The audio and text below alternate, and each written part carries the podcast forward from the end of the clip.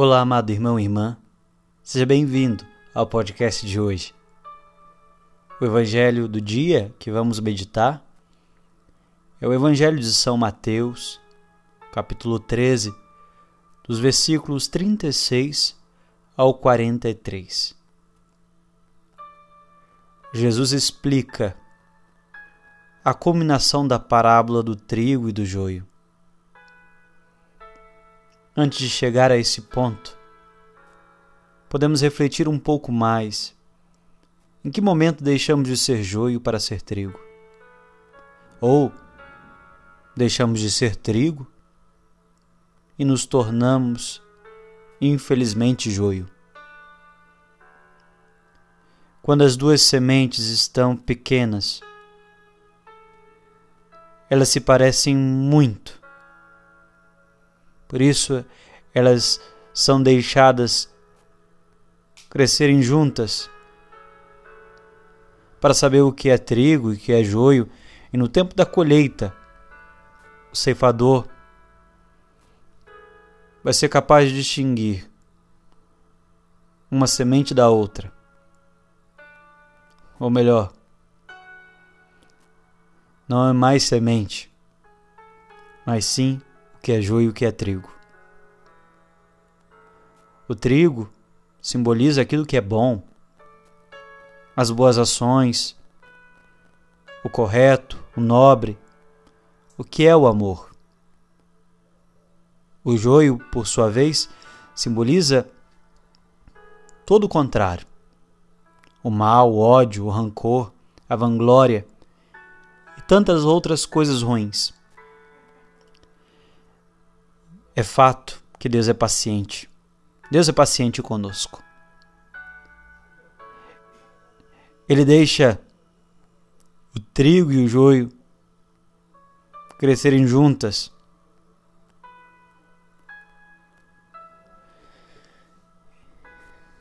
E é porque Ele está dando a oportunidade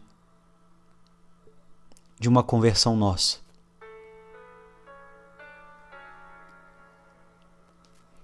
Porque as pessoas que roubam, por exemplo, as que mentem, os corruptos, a gente pode pensar, por que eles vivem tão comodamente? Parece que um dia começaram a vida como trigo, mas se tornaram um joio. E parece que não há nenhum mal por cometer tamanha atrocidade. Devemos observar, meus amados, que isso não é critério de felicidade, não é critério de amor. Esses não são requisitos para ser feliz. Porque uma pessoa que rouba, que mata, que humilha os outros, não pode ser feliz, não é feliz. Querer ter fama difamando as pessoas é mentira. Querer se apresentar como honesto, mas rouba a comida daqueles que mais precisam, dos pobres, é ilusão, é mentira. Devemos revisar as nossas atitudes.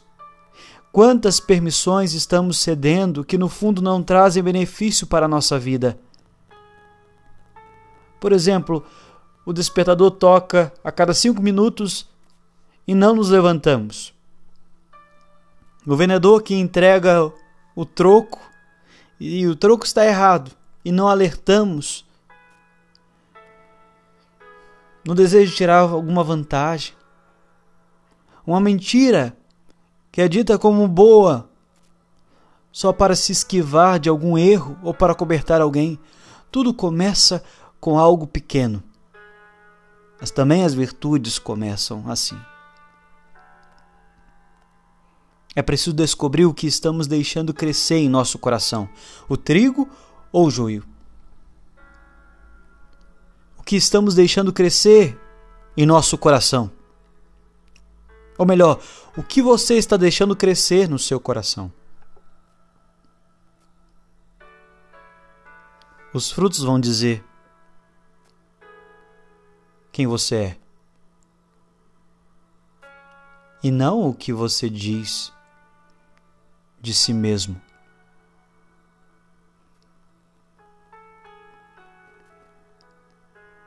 Não se preocupe com a sua imagem perante as pessoas. Se preocupe se apresentar diante de Deus sem máscaras. Porque Ele conhece o nosso coração.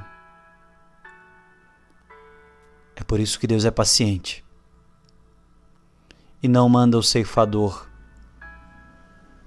de imediato. Mas ele ainda espera a conversão de quem é joio volte a ser trigo. Deus te abençoe. Você tenha um excelente dia.